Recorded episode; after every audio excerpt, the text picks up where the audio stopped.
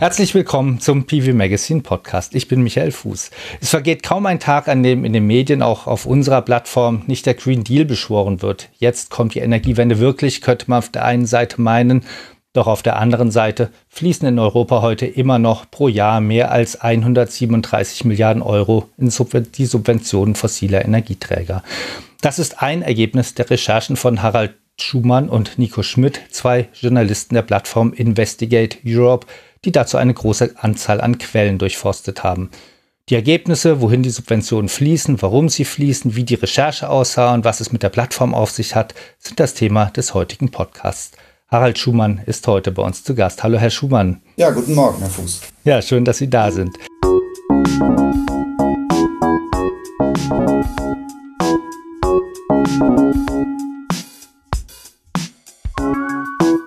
Europaweit fließen mindestens 137 Milliarden Euro pro Jahr in die Subventionen für Kohle, Öl und Gas und das sind fast so viel wie das gesamte jährliche EU-Budget. In Deutschland alleine sind es 37 Milliarden Euro. Eigentlich werden manche unserer Zuhörer sagen, das wussten wir ja schon immer. Aber was, Herr Schumann, hat Sie an dem Ergebnis besonders überrascht? Ja, was besonders überraschend ist, ist der Widerspruch zwischen dem Bewusstsein über die Schädlichkeit dieser Subventionen, wenn man so will, und der Unfähigkeit der Politik, der Apparate, der Regierungen, da ernsthaft gegen vorzugehen. Also man muss sich das so klar machen. Schon vor über zehn Jahren haben die G20-Staaten sich gegenseitig versichert, dass sie aus diesen schädlichen Subventionen aussteigen wollen.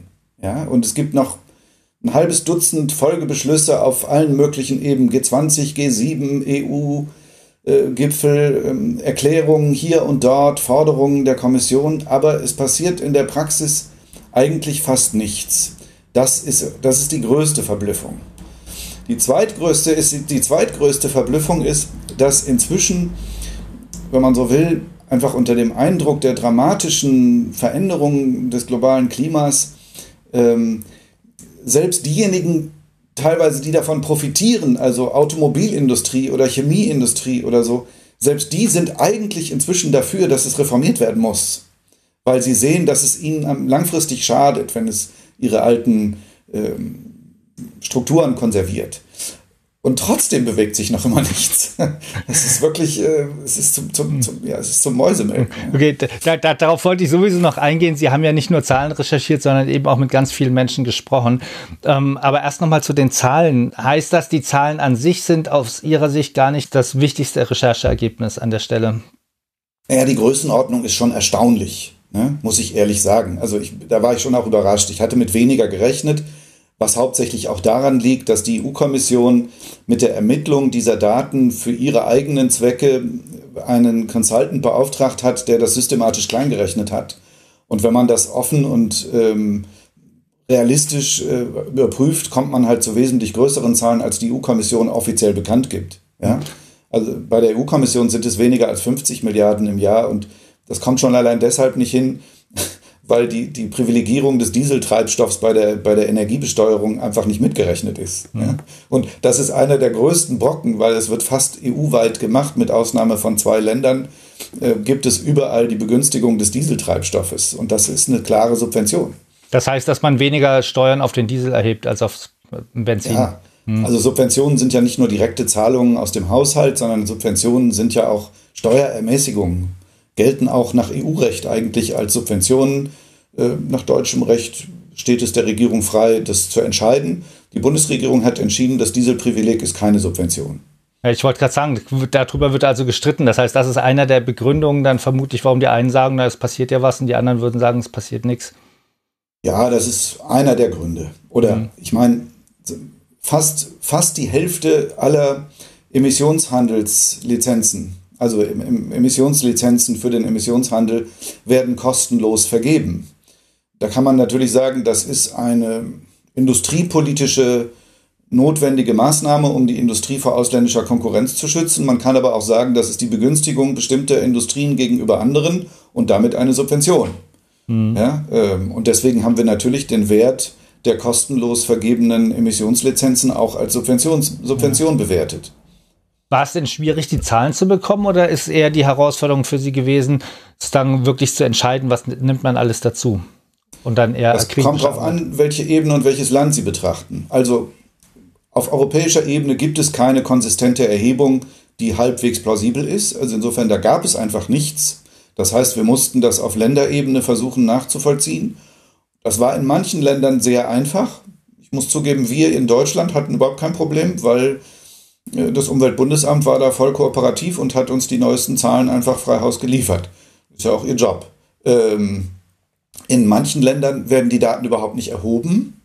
Da gibt es dann nur diese Rumpfdaten, die im Rahmen der OECD erhoben werden, aber die lassen so viele Kategorien weg. Deswegen ist unsere Zahl garantiert zu niedrig, muss man echt sagen. Also äh, die, die wahre Summe der insgesamt in der Europäischen Union ausgezahlten Subventionen, die den Verbrauch von fossilen Brennstoffen fördern, ist mit Sicherheit viel höher als diese 137 Milliarden. Das Problem war, dass es eben in manchen Ländern außer der OECD keine richtigen Datenquellen gab. Außerdem ist unser Team auch selbst nur präsent in zehn Ländern. Insofern, oder nee, für diese Recherche waren es immerhin zwölf Länder, aber trotzdem nicht alle 27. Deswegen war es unmöglich, wirklich zusammenhängend Daten zu kriegen für alle Länder.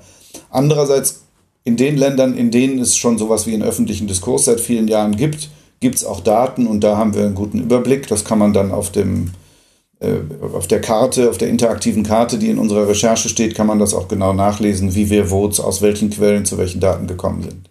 Da können wir gleich mal die Webseite angeben. Können Sie, ich habe sie jetzt nicht parat. Haben Sie die parat? Ja, das ist ganz einfach. www.investigate-europe.eu. Okay, über Investigate Europe reden wir am Schluss nochmal. Jetzt würde ich gerne nochmal kurz auf Deutschland eingehen. Sie hatten ja gesagt, Dieselsubvention ist schon mal ein großer Punkt. Ähm, CO2-Zertifikate. Gibt es sonst noch in Deutschland Punkte, die Sie besonders problematisch finden? Ja, in Deutschland wird, wird, wird das Paradox der, der Klimapolitik besonders augenfällig. Je ambitionierter eine Regierung versucht, mit Hilfe von fiskalischen Mitteln Klimapolitik zu betreiben, umso mehr Ausnahmen gibt es. Das heißt, wenn, wenn die Klimapolitik anspruchsvoller wird, steigt die Summe der ausgereichten Subventionen, ja, äh, die im Grunde Schaden anrichten. Oder wie ein führender, beteiligter Regierungsbeamter uns gegenüber sagte, es sei eigentlich pervers.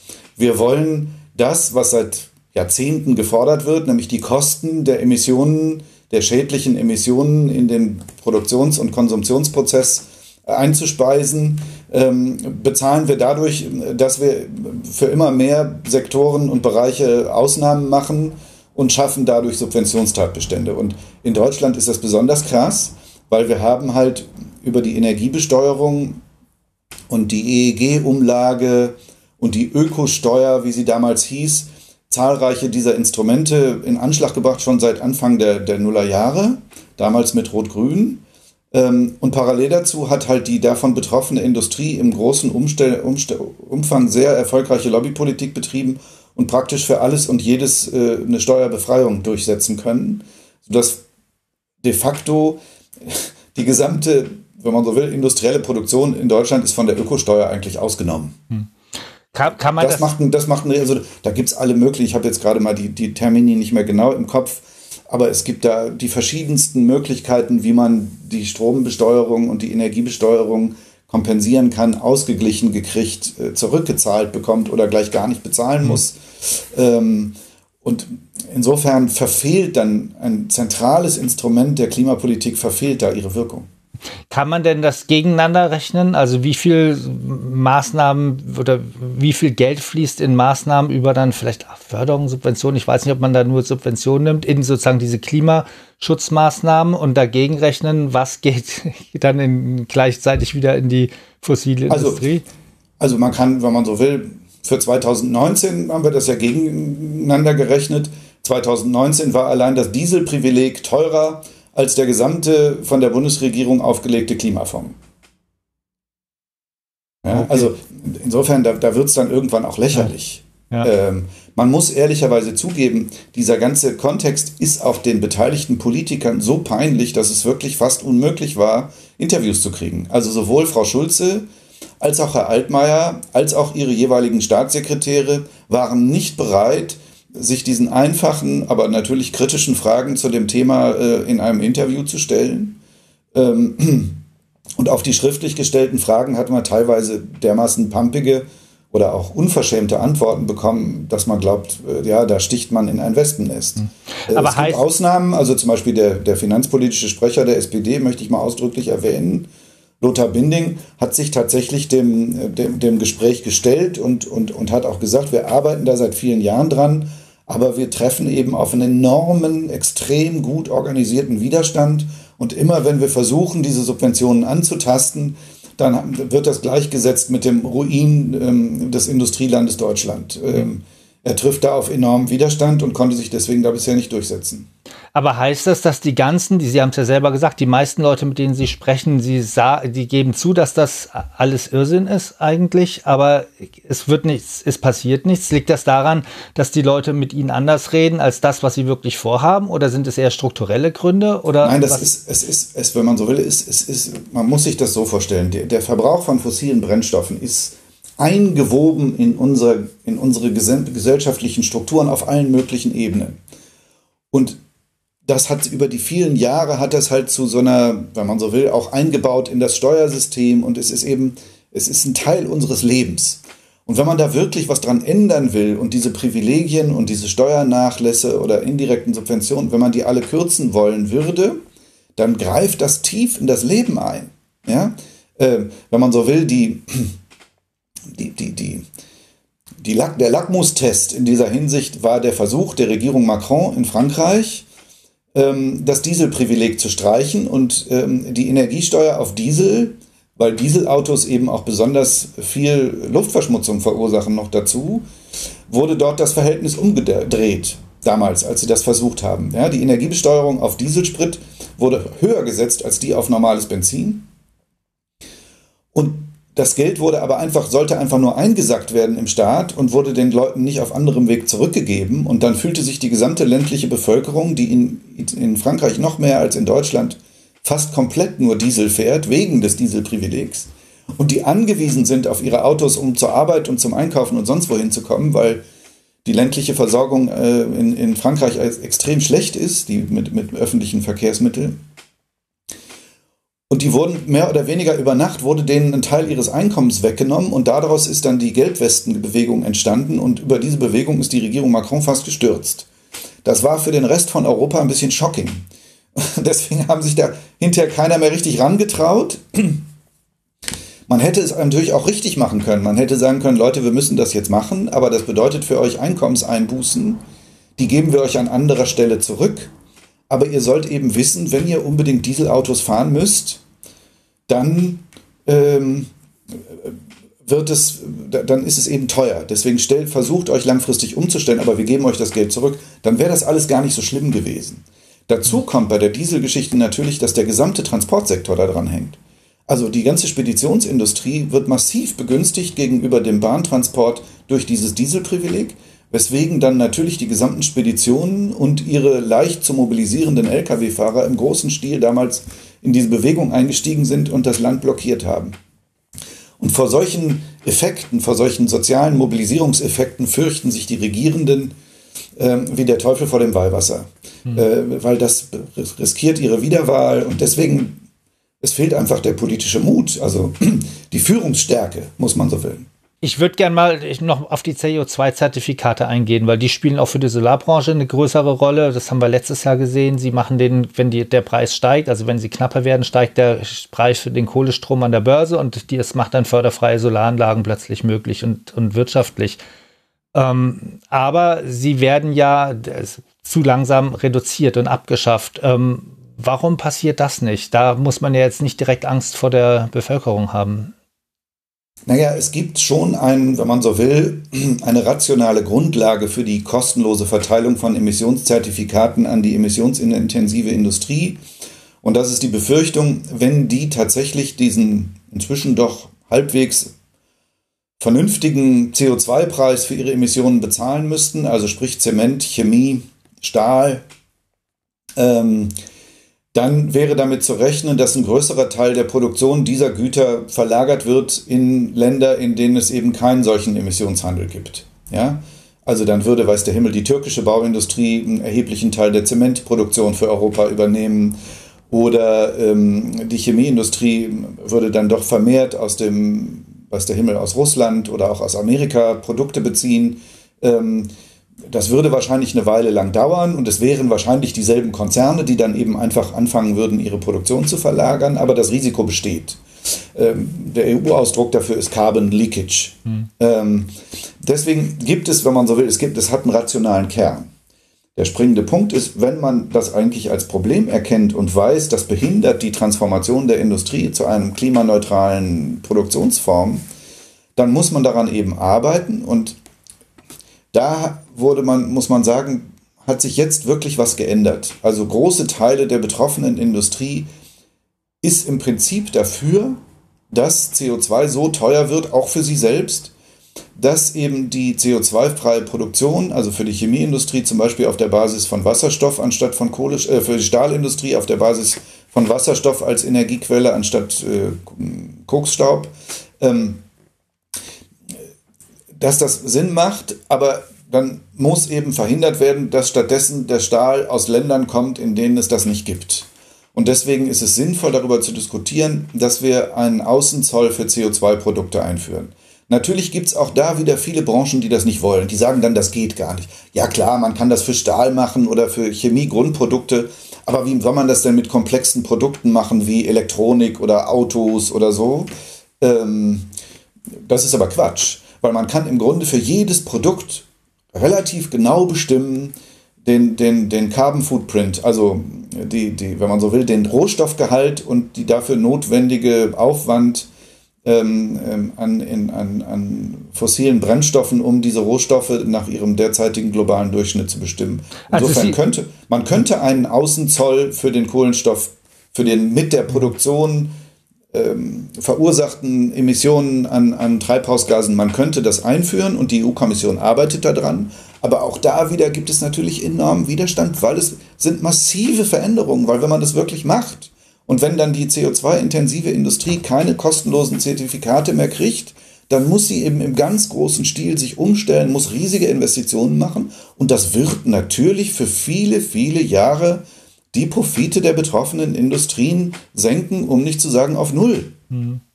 Dann ist eben vorbei mal mit dem Dividendenzirkus. Ja. Das ist das große Problem, das ist das generelle Problem bei der Klimakrise, ist, dass die Leute nicht realisieren, es, es sind nicht die technischen Lösungen, an denen es mangelt oder die organisatorischen. Das große Problem ist, dass die, wenn man so will, das Interesse der Eigentümer, der Kapitalbesitzer, die meinen, sie hätten ein Anrecht auf Rendite und Gewinn dass sie versuchen, das zu verteidigen gegen die Notwendigkeiten einer Anpassung an die Grenzen des Planeten. Das ist der, das ist der Basiskonflikt bei der ganzen Geschichte. Und da geht es genau, da geht es, egal ob es bei, bei den Steuerprivilegien oder bei den kostenlosen Zertifikaten, es geht letztlich darum, das Recht auf Gewinn der Kapitaleigentümer einzuschränken und zu sagen, nee, jetzt gibt es keine Gewinne, ihr müsst eure Produktion jetzt klimaneutral machen oder wir machen euch die Laden dicht ich würde noch mal gerne auf die CO2-Importzölle zurückkommen, weil die sind auch in der Solarbranche ein Thema. Da geht es ja das im Zusammenhang mit den Solarmodulen und Solarmodulproduktion in Europa. Ähm, ja. Sie haben sich ja damit beschäftigt. Sie sind also der Auffassung oder der, zu der Einschätzung gekommen, dass man die umsetzen kann, ohne dass das jetzt, ich nenne es mal ein bürokratisches Monster gibt. Weil das ist schon was, was ich immer wieder höre, diese Bedenken, dass das, ähm, dass das doch nicht geht. Sie sagen, das könnte man so einfach feststellen, aber die modernen Produkte, die importiert werden, die haben ja, die bestehen ja aus sehr, sehr vielen Komponenten, die wiederum aus vielen verschiedenen Ländern kommen. Und man muss ja wirklich immer gucken, wie ist in diesem Land dann der CO2-Fußabdruck? Ja, ja, aber auf der anderen Seite, wissen Sie, wenn Sie komplexe Produkte in die Europäische Union importieren derzeit, da gibt es auch schon tausend weitere Vorschriften, die Sie einhalten mhm. müssen. Über Giftstoffgehalte, über Rohstoffherkunft, über Arbeitsrechteinhaltung, verstehen Sie, Sozialstandards und so weiter. Dann kommt eben eine zusätzliche Vorschrift dazu. Ja, so ist es. Ähm, also, also wenn man Global Sourcing betreibt, also sprich, wenn man in, ganz, in der ganzen Welt einkauft, wie auch die Solarindustrie das tut, dann muss man eben auch darauf achten, aus welchen Quellen man einkauft. Und dann muss man da entsprechende Zertifikate erstellen.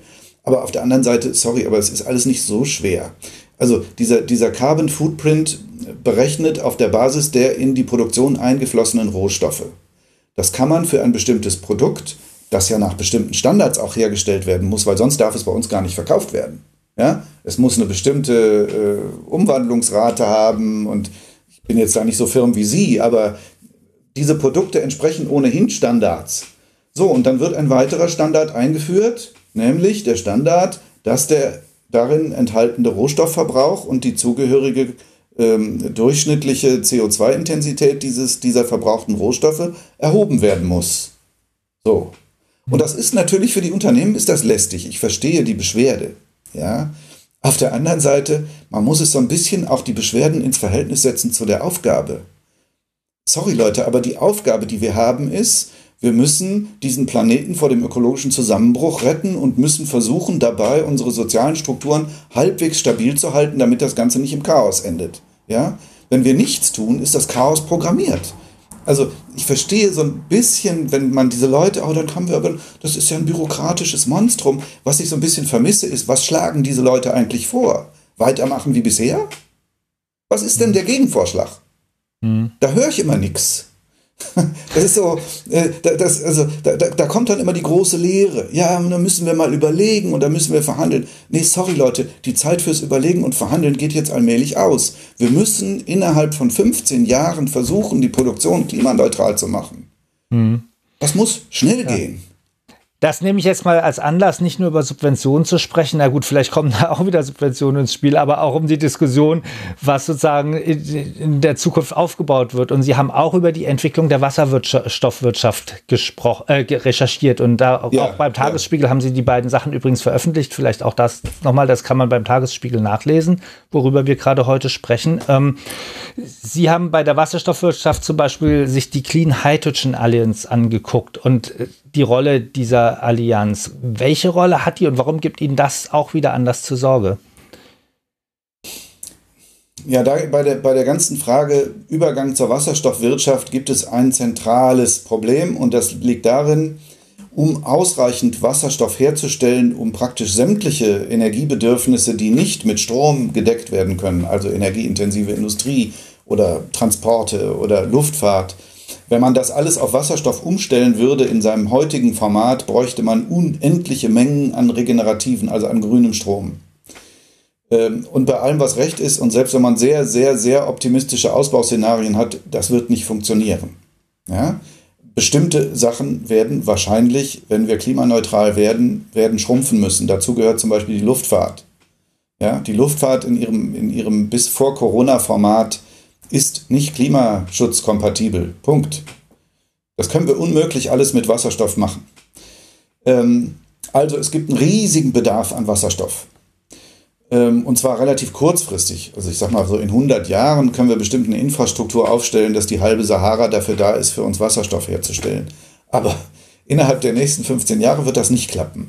Und ähm, insofern kommt dann die bisherigen fossilen Produzenten, die Erdgasproduzenten kommen daher und sagen, ja, aber wir können euch Wasserstoff liefern. Wir machen einfach Wasserstoff aus Erdgas und das CO2, was dabei anfällt, das fangen wir ein und stecken es unter die Erde. Der Technik, äh, Terminus technicus ist Carbon Capture and Storage. Ähm, und die Idee ist grundsätzlich auch nicht falsch. Also ich meine, immerhin, die Erdgaslager liegen unter der Erde und haben da seit Millionen Jahren das Erdgas aufbewahrt. Warum soll man die Lager nicht, wenn sie leer sind, dafür benutzen, dort das entsprechende Kohlendioxid zu speichern? Das ist grundsätzlich technisch machbar. Ähm, ist auch schon nachgewiesen, auch in Deutschland übrigens ist es nachgewiesen, dass es technisch machbar ist. Das Kernproblem dabei ist, es ist extrem teuer. Ähm, und wenn die Erdgasindustrie sagt, also wir liefern euch den Wasserstoff, den ihr braucht, dann erzeugt sie, wenn man so will, eine Investitionskonkurrenz. Sollten wir nicht versuchen, die vorhandenen Mittel, die wir haben, in einen maximalen Ausbau der äh, Erzeugung von regenerativen Strom zu stecken? Oder sollen wir einen Teil der Mittel, weil da geht es schon immer auch um die, um die Verteilung von staatlichen Subventionen, ja, darf man nicht vergessen. Ähm, oder sollen wir einen Teil der Mittel in den Aufbau von äh, Carbon Capture and Storage Fazilitäten stecken, damit wir weiterhin Erdgas bei den Russen und bei den Norwegern und womöglich sogar bei den Fracking-Amerikanern einkaufen können und den dann in Wasserstoff verwandeln. Und das Problem bei der jetzigen Strategie ist, dass letztlich die Regierungen leider dem Druck der Fossilindustrie nachgegeben haben und im großen Stil nach wie vor deren Projekte befürworten. Also es werden neue Flüssiggasterminals gebaut, es werden neue Pipelines gebaut, es werden sogar neue Gaskraftwerke gebaut im großen Stil. Und das Ganze wird auch noch gefördert mit Geldern aus der Europäischen Investitionsbank oder aus dem EU-Budget. Und das halte ich für einen, für einen strategischen Fehler, weil alle Wissenschaftler, die sich auskennen, sagen, da wird Europa in einen technischen Lock-in gelockt. Also wir, wir, wir investieren in neue Infrastrukturen, die entweder Fehlinvestitionen sind, dann ist das Geld verloren, oder aber die wirklich für Erdgas genutzt werden, was wir aber eigentlich gar nicht mehr nutzen dürfen, wenn wir die Klimaziele erreichen wollen. Hm. Das ist im Moment der große Widerspruch. Und ablesbar ist es darin, die Kommission hat eine saubere Wasserstoffallianz ausgerufen, Clean Hydrogen Alliance. Und das sollte eigentlich sowas wie eine gesamtgesellschaftliche Organisation für diese Wasserstoffwirtschaft werden. Und wen hat sie beauftragt mit dem Sekretariat und der Organisation? Die äh, Hydrogen, also die Wasserstoff, die Erdgaslobby in Brüssel mit ihrem Büro ist jetzt das Sekretariat dieser Clean Hydrogen Alliance. Und das führt natürlich die ganze Geschichte ad absurdum. Okay, das heißt, die Clean Hydrogen Alliance ist eigentlich keine Lobbyorganisation, sondern eigentlich eine offizielle EU. Nein, nein, das, ist ähm, auf, auf das ist eine offizielle, äh, wenn man so will, von der EU-Kommission gestartete Initiative. Hm. Okay, und die wird sozusagen, aber sie wird dadurch im Prinzip zu einer Art Lobbyorganisation durch diese. Indem man es übertragen hat. Wird, mal, ja. wie, wie, heißt die? Wie heißt, genau. The Clean Hydrogen Alliance ist, die, ist, ist das von der, ähm, von der EU-Kommission. Übrigens bei der Generaldirektion Wachstum und nicht bei der Generaldirektion Klima. Ja? Mhm. Nur auch schon klar zugeordnet, welche Interessen es eigentlich geht. Ähm, und die wiederum haben beauftragt, also mit, wenn man so will, mit der Organisation und dem Sekretariat, ähm, eine Lobbyorganisation der Erdgasindustrie. Ja. Das ist natürlich, es macht es lächerlich und äh, ja.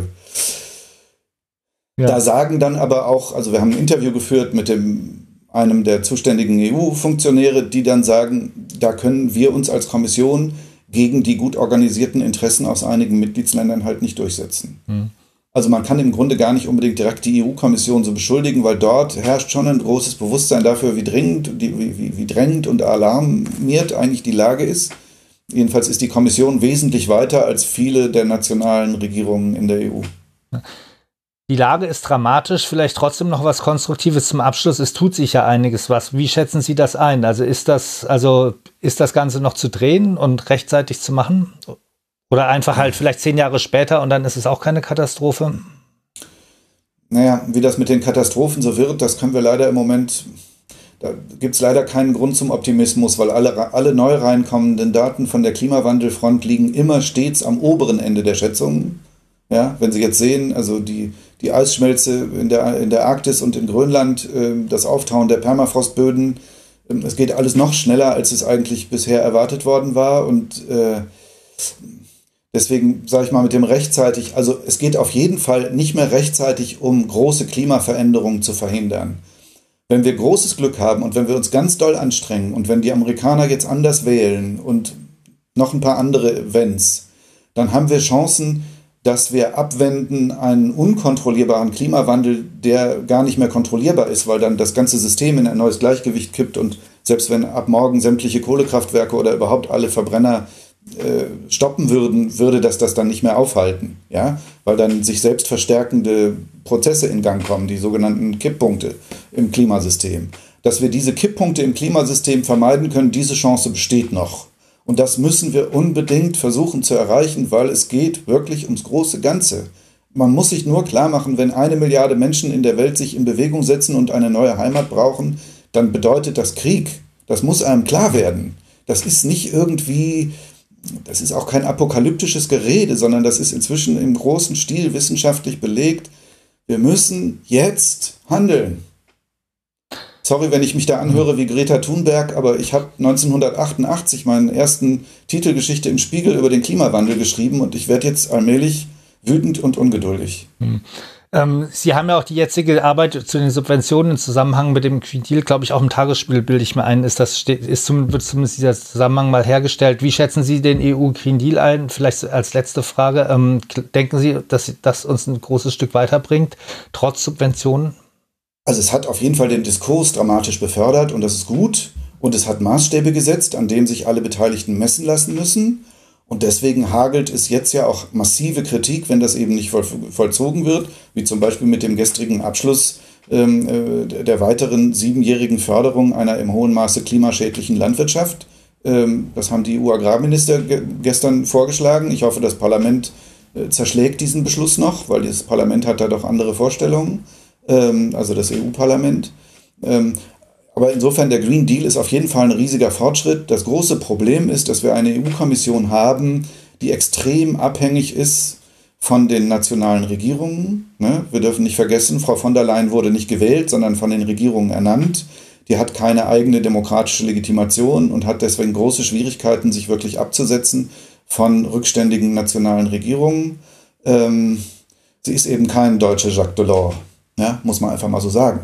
Und äh, deswegen kann ich es Ihnen im Moment noch nicht sagen. Also es wird schon auch ein bisschen davon abhängen, mhm. ob weiterhin genügend Leute den Arsch hochkriegen und auf die Straße gehen, um für die Zukunft unserer Kinder zu protestieren und Forderungen zu stellen. Jetzt möchte ich gerne noch kurz auf Investigate Europe eingehen. Ähm, in dem Rahmen haben Sie das ja dazu gearbeitet. Wer ist Investigate Europe und was ist das Besondere? Dass ja, jetzt das Sie sagten am Anfang, wir seien eine Plattform. Das ist ein Missverständnis. Wir sind ein festes Team.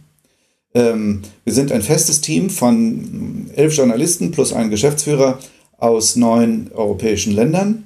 Ähm, und unsere Arbeitsweise besteht darin, dass wir eben gesamteuropäische Themen auch gesamteuropäisch recherchieren und bearbeiten. Das große Problem bei der Berichterstattung über europäische Themen ist, dass sie von engstirnigen, man muss teilweise sagen, national bornierten Medien betrieben wird, die im europäischen Kontext vor allem immer darauf abheben, dass man irgendwelche nationalen Interessen verteidigen müsse, obwohl wir in Wahrheit doch inzwischen ökonomisch so weit integriert sind, dass wir einfach auf Gedeih und Verderb in einem Boot sitzen.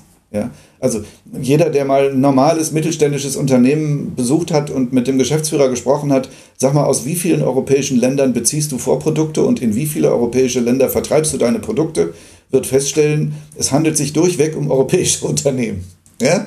Es gibt überhaupt keine nationalen Volkswirtschaften mehr innerhalb des EU-Binnenmarkts und schon gar nicht innerhalb der Eurozone.